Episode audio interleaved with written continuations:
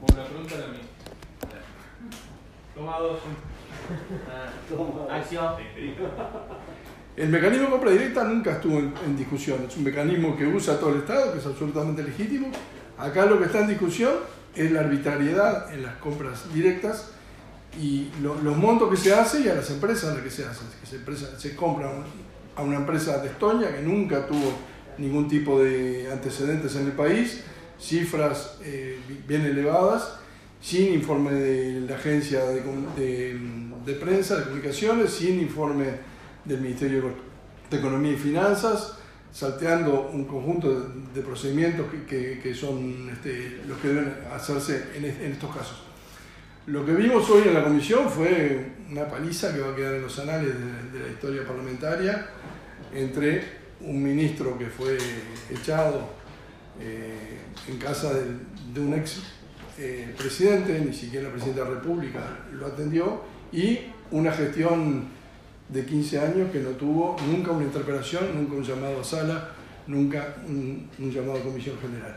Eso quedó claramente hoy expresado en las respuestas absolutamente solventes eh, por parte de, de, de, la ministra, de la ex ministra Miriam Quechichán y los manotazos de abogado que los, los, seres humanos somos animales, los animales cuando estamos acorralados atacamos y esa fue la táctica del diputado Cardoso hoy. Cardoso dijo recién acá que a Kilma lo presentó en realidad la agencia y a Rubito. Eh, es absolutamente falso. El propio, su propio asesor, Elvio Rodríguez, aquí en comisión, planteó que él había traído a, Kirma porque la conocía de sus negocios particulares en, Para, en Paraguay y cuando le, lo repreguntamos eh, tuvo la sinceridad, rayana con lo obsceno, de decir que lo que quería hacer era un negocio para sí mismo y esto tenerlo como un caso de éxito en el cual después Kirma fuera contratada por Yana Rubicam para vender los servicios a todos sus clientes eh, públicos y privados. Diputado, el, ministro, el ex ministro Camán Cardoso también dijo aquí en esta comparecencia, la conferencia de prensa, que a pesar de que el doctor Pérez Manchero objetó, digamos, ese tipo de compras directas, él había firmado todos los expedientes y con su firma estaba avalando un poco la gestión que se había hecho. ¿Usted qué dice sobre el tema?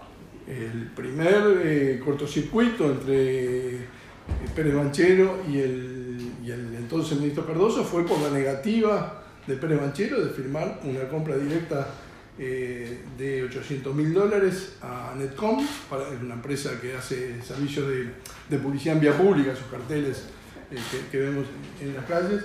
Y después hay, hay varias este, eh, compras que, fue, que, fue, que fueron gestionadas directamente por un comité de marketing que creó el, entonces ministro Cardoso ante la negativa de Pérez Manchero de, de avalar con su firma compras que eran absolutamente irregulares. Cardoso dice que esta investigadora es una movida política del Frente Amplio. Eh, esta investigadora es fruto de las desprolijidades en la gestión del entonces ministro Cardoso. ¿Qué eh, le va quedando claro si esto es así a la representación del Frente Amplio de lo que viene siendo la investigación? ¿Qué interioridad puede tener esto desde el punto de vista político?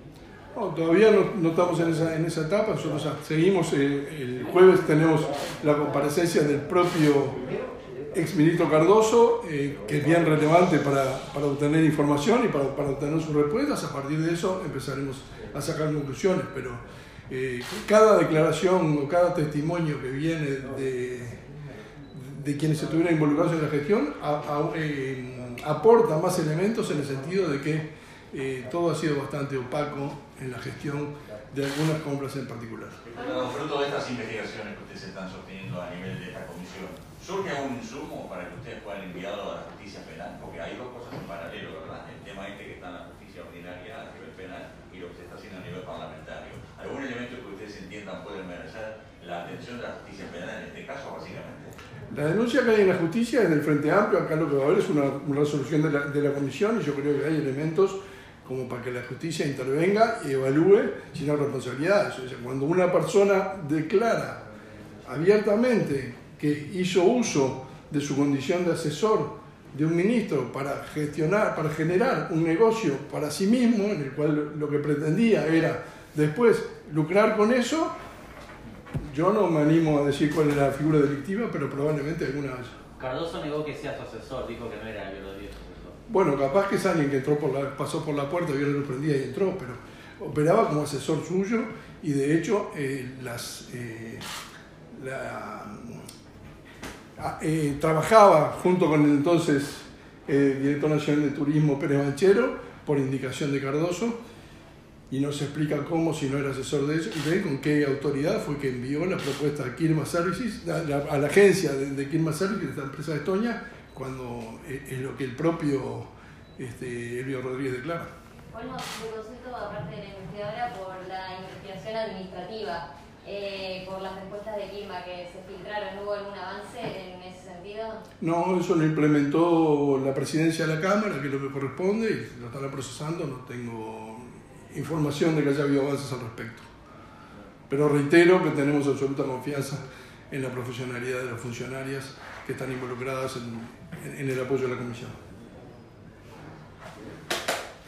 Gracias.